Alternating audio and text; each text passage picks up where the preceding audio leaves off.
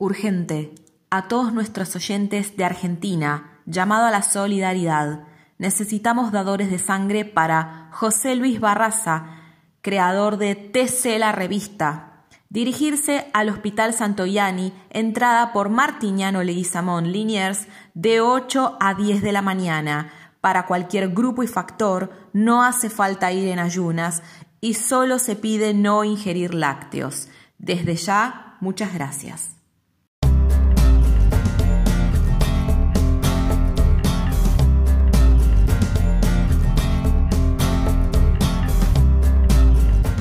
Es un contenido de Fusión TC Radio. www.fusiontcradioweb.blogspot.com.ar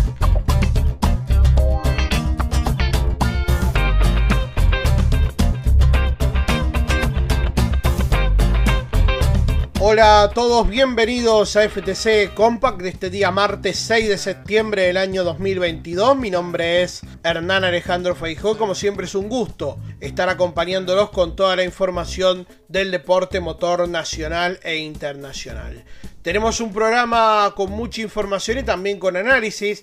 Vamos a hablar mucho en la primera parte del programa de la reflexión semanal, como siempre tenemos. En este caso, preguntándonos a raíz de la inminente creación de la TC Pista Pickup si es necesaria y si son necesarias más categorías en el automovilismo argentino.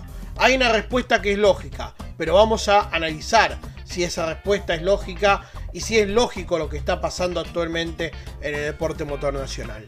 Habrá mucha noticia de actualidad, habrá también información sobre el futuro de una estructura importante en el TC2000 y también por supuesto vamos a arrancar la semana con la información del deporte motor charrúa con el segmento de Infomotores Radio Online. Estaremos hablando de la decimoprimera fecha de los campeonatos nacionales de pista, el Gran Premio Gonchi Rodríguez que el pasado fin de semana se disputó en el Autódromo Víctor Bogar Fabini del Pinar en el circuito número 11 de 3080 metros de extensión. Todo esto después de la presentación de nuestras redes sociales.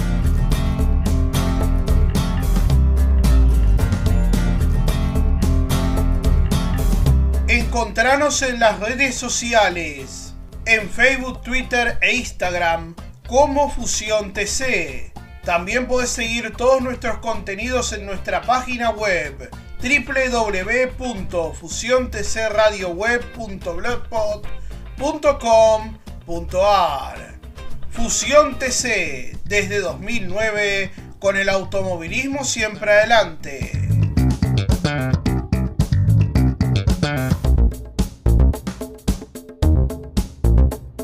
¿Necesitamos hoy el TC Pista Pickup?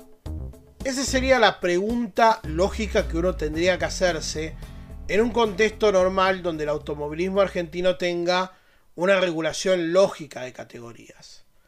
Como bien sabemos, y no es la excepción en este ámbito, en los últimos años ha habido cierta anarquía, si se quiere decir, a nivel institucional, con una CDA casi testimonial y con una ACTC que prácticamente ha tomado una posición de predominancia por mérito propio y también ajeno en el deporte motor nacional.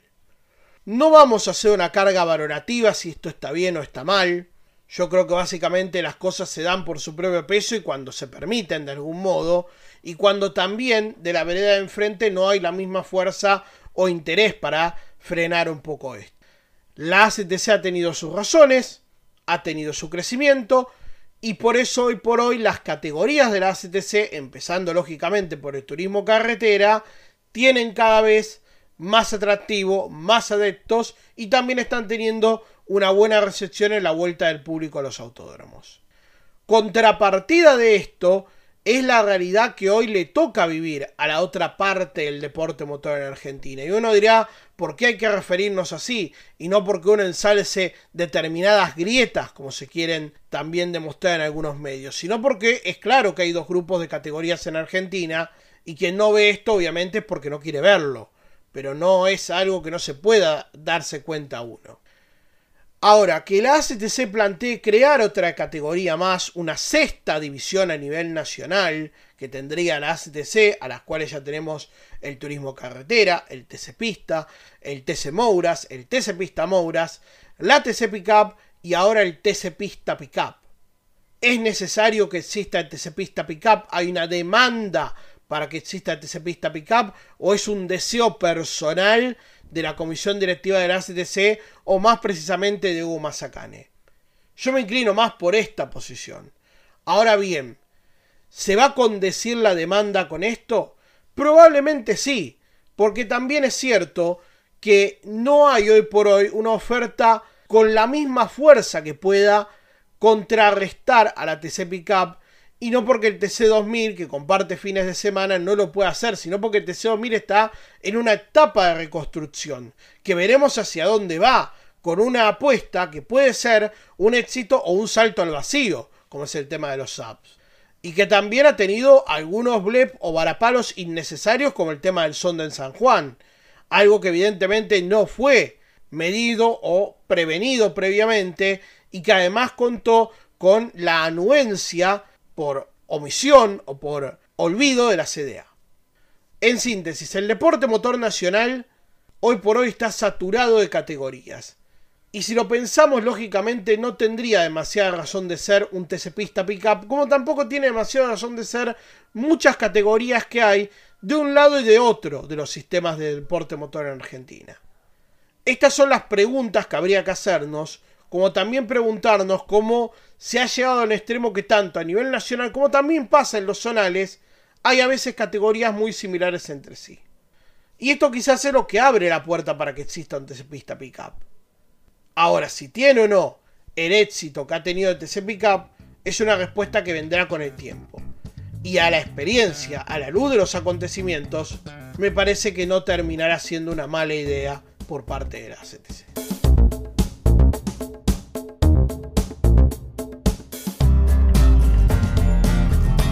www.fusiontcradioweb.blogspot.com.ar La página de Fusión TC con toda la actualidad del automovilismo, las novedades y el análisis de lo que dejó el fin de semana. www.fusiontcradioweb.blogspot.com.ar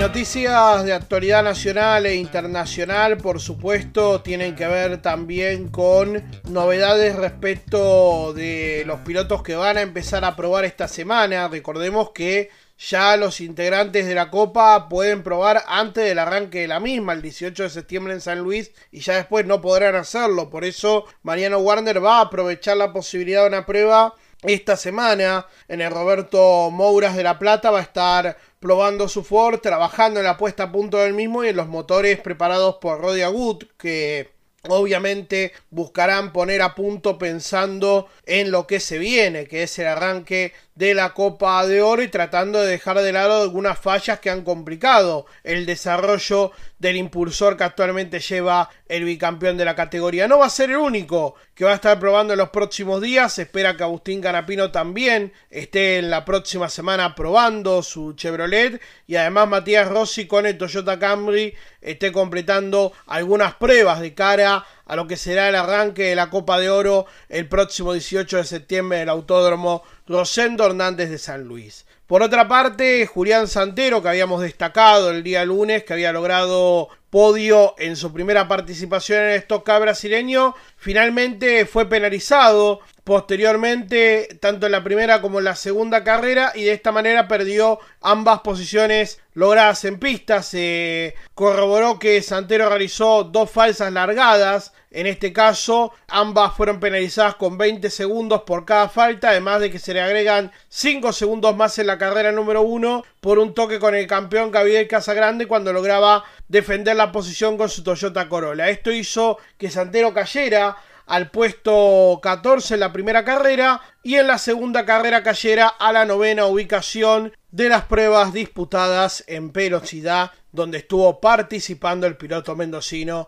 el pasado fin de semana, la primera experiencia para Santero en el Stock Car brasileño. Por otra parte, se presentó también el pasado domingo el Sudamerican Rally Race, la cuarta edición que se llevará a cabo del 14 al 25 de febrero del próximo año. Justamente en San Juan se estuvo haciendo la presentación de la carrera que además justamente de esta mencionada provincia va a estar recorriendo Catamarca, Santiago del Estero y La Rioja, el recorrido que por supuesto estará llevándose a cabo obviamente y también con el interés de varias figuras del extranjero que pueden llegar a sumarse. Por supuesto parte del grupo organizativo estuvo en Brasil durante, durante la realización del tradicional Rally dos Sertores que es obviamente una prueba de cross country más importante se disputa en el país carioca y obviamente se aprovechó para realizar algo de promoción de lo que va a ser justamente esta cuarta edición del Sudamerican Rally Race, carrera que por supuesto se disputará como ya les mencioné del 14 al 25 de febrero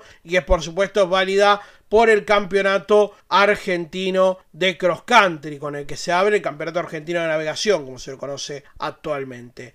Hablando de campeonatos que pueden venir a la Argentina, buenas noticias tienen que ver con los seis días de enduro tradicional evento organizado obviamente por la Federación Internacional de Motociclismo que confirmó que visitará la Argentina en noviembre de 2023. Será la segunda edición de este evento, la anterior en 2014, hablando de las que recibe la Argentina. Es una de las pruebas más antiguas de las dos ruedas. Se disputa desde 1914 y la Argentina va a tener el honor de ser el anfitrión en 2023 y España lo hará en 2024. Es considerado como una suerte de Juegos Olímpicos del Enduro este evento y además se suma a varios eventos internacionales que el país va a recibir, porque recordemos que como parte del flamante mundial de cross country se podría relanzar el desafío Ruta 40, que sería parte del evento del campeonato mundial, y se le suma además la posibilidad también ya de las presencias, obviamente, del campeonato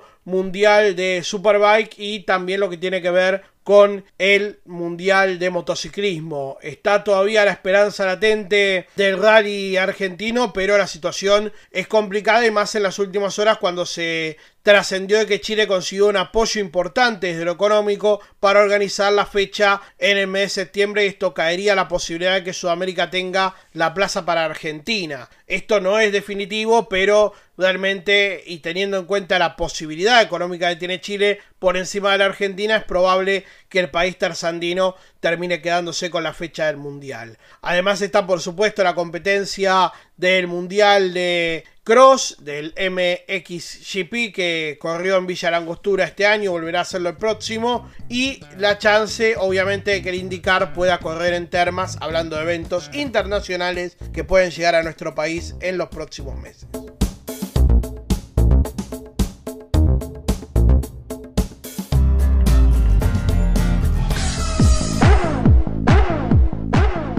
Se viene la 56 Fiesta Nacional de la Corvina Negra y junto a ella Expo Auto el 9 de octubre. Tuning y clásicos. Para participar, comunícate al 2252 519629 Expo Auto en la Fiesta Nacional de la Corvina Negra. No te podés quedar afuera del rugir de los motores.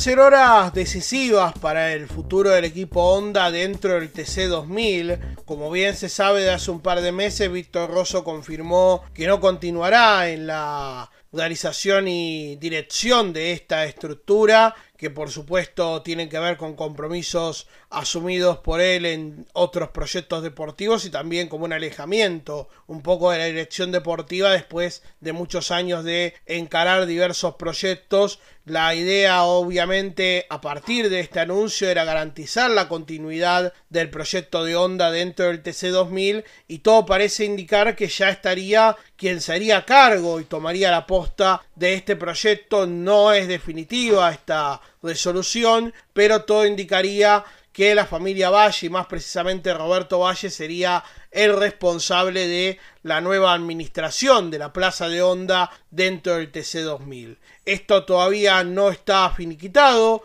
es un trascendido que tiene mucha fuerza, también se habla de algún acercamiento por parte de la familia Berta, pero todo indicaría de que el destino del equipo Honda estaría garantizado. A partir de ahí habrá que ver qué va a pasar, obviamente, con la dirección deportiva, hoy a cargo del pato Juan Manuel Silva. Uno cree que por el vínculo en su momento que Silva tuvo con Roberto Valle no habría ningún problema para que esta continuidad se garantice, pero también habrá que observar qué pasará con los pilotos, obviamente, cómo seguirá el vínculo con quienes actualmente integran la escuadra. Hablamos obviamente de Facundo Arduzo, de Fabián Gianantoni y de Matías Cravero pilotos de primera línea que por supuesto tienen vínculos contractuales muy importantes, pero hay que ver cómo se resignifican o redimensionan estos convenios y también sobre todo qué va a pasar, porque no nos olvidemos que más allá de la continuidad de esta estructura y de nuevos proyectos que hay en danza para el TC2000, como la vuelta del Belloso Competición, hay un reglamento técnico en camino que ya se ha presentado, se han mostrado algunas orientaciones de cómo puede llegar a ser, pero también es cierto que habrá que encarar la construcción de nuevos vehículos y habrá que ver cómo esa transición se va a generar y si los nuevos equipos que se sumen tienen la voluntad de encarar esa transición. Son cuestiones que por supuesto van a empezar a tener cierta certeza a partir de San Juan y respecto al tema del nuevo reglamento de los SV, yo creo que habrá que esperar probablemente para los 200 kilómetros de Buenos Aires. Yo creo que el gran anuncio se dará ahí, donde se va a conocer la nueva generación de vehículos definitiva. Se sabe técnicamente por la presentación de homologación qué vehículos van a ser, pero cómo van a quedar esos SV en pista, yo creo que muy probablemente haya que esperar a los 200 kilómetros de Buenos Aires el primer fin de semana del mes de octubre.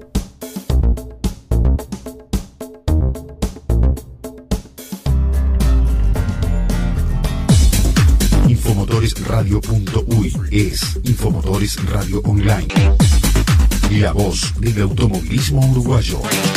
Infomotoresradio.uy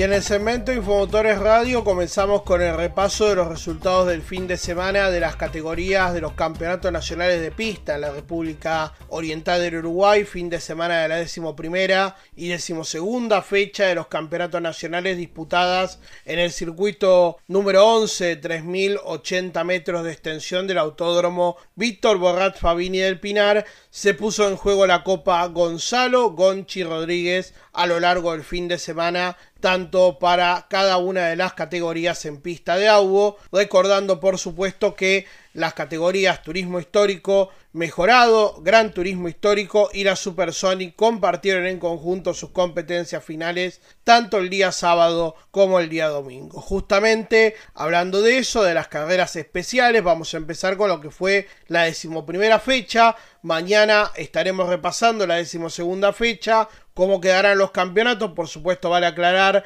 sobre todo para la fecha del domingo, que aún restan homologar algunos resultados, por lo cual seguramente vamos a tener el detalle más avanzado con el correr de los días de cómo han quedado los campeonatos de AUBO y por supuesto, como siempre, la posibilidad de escuchar a algunos de los protagonistas que han logrado el éxito a lo largo del fin de semana. En lo que tiene que ver con la carrera del día sábado, válida por la decimoprimera fecha, en lo que fue la primera parte en la categoría Supersonic, se impuso el binomio Cantonet Poggio, seguido de Meteoro Calviño y Viñas Moratorio en este caso, en lo que hace a la categoría Gran Turismo Histórico. La victoria fue para el binomio Brasdaluz Rashid, Reyes Escarpino quedaron en la segunda ubicación, la bandera y Cincutegui en la tercera en este caso, mientras que en lo que hace al turismo histórico mejorado, Rodríguez y Camps fueron los ganadores en esta clase, Rivero y Alonso quedaron en la segunda ubicación y Escobar Rodríguez en el tercer lugar, esto aclaramos respecto a la primera parte de la competencia. Ya en la segunda parte definitiva del fin de semana, la victoria en la Supersonic para la decimoprimera fecha la final conjunta fue para el binomio Meteoro Calviño, el binomio Larratea Larratea quedó en la segunda ubicación y Telis Silva, el tercer binomio en este caso en el podio, lo que hace a la Supersonic que corrió con titulares e invitados, al igual que el turismo histórico y el turismo histórico mejorado, el gran turismo histórico y el turismo histórico mejorado para decirlo correctamente. En cuanto a lo que tiene que ver con la categoría Gran Turismo Histórico, ganaba el binomio Brasdaluz Rashid, segundo la bandera y en este caso, y tercero Lamas García Zúñiga, en este caso en lo que tiene que ver con el turismo, el gran turismo histórico, y en el turismo histórico mejorado, Escobal Rodríguez fue el binomio ganador, seguido de Seijas, Seijas, y Romero y Alonso completaron el podio de lo que tiene que ver con esta decimoprimera fecha de los campeonatos nacionales de pista. En lo que hace al resto de las divisionales que tuvieron actividad en la jornada del día sábado, vamos con las categorías de monoposto, las fórmulas, donde Martín Verdache ganó la general de la competencia disputada el día sábado y a su vez se quedó con el triunfo dentro de la categoría Super B, escoltado por Fernando Castro, que fue segundo también a su vez en la categoría Super B, y Leonardo Rodríguez, que fue tercero dentro también de la Super B, también en la general de dicha competencia. Lo que hace a la Fórmula 4 uruguaya, prevaleció Matías Núñez, que fue escoltado por Santiago Quintana, cuarto y quinto en la general de la carrera, y sexto en la general de la carrera, y tercero dentro de la Fórmula 4 uruguaya, Javier Curiel, completando el podio de esta primera competencia del fin de semana válida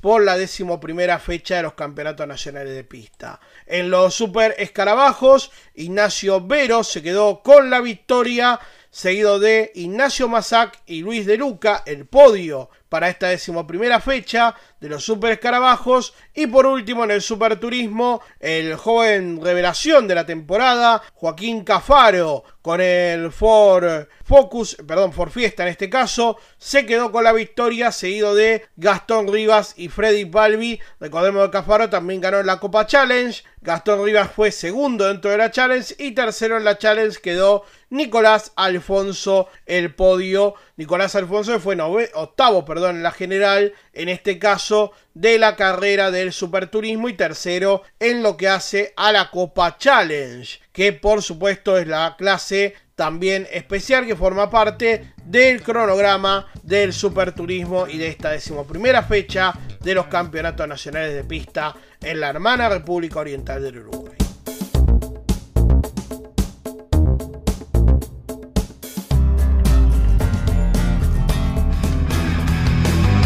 Para escuchar la radio del automovilismo uruguayo, ingresa en infomotoresradio.uy. Infomotores Radio Online, la voz del automovilismo uruguayo. Infomotoresradio.uy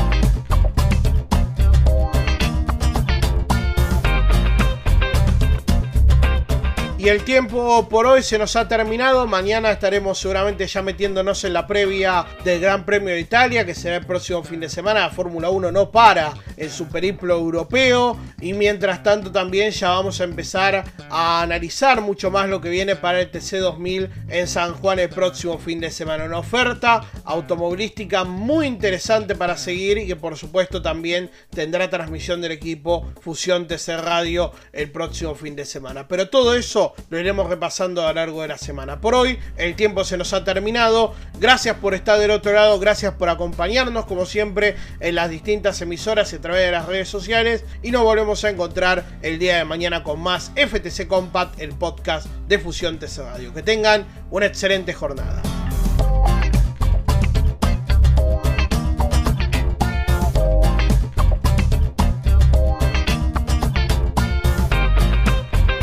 Sido una realización del equipo Fusión TC Radio. Edición y musicalización a cargo de Gustavo Damián Gallo para GIA. Contenidos audiovisuales. Idea y realización Hernán Alejandro Feijó. Podés encontrar nuestro podcast también en nuestra página web www.fusiontcradioweb.blogspot.com FTC Compact se produce desde los estudios centrales de Fusión TC Radio, en la ciudad de Lanús, provincia de Buenos Aires, República Argentina.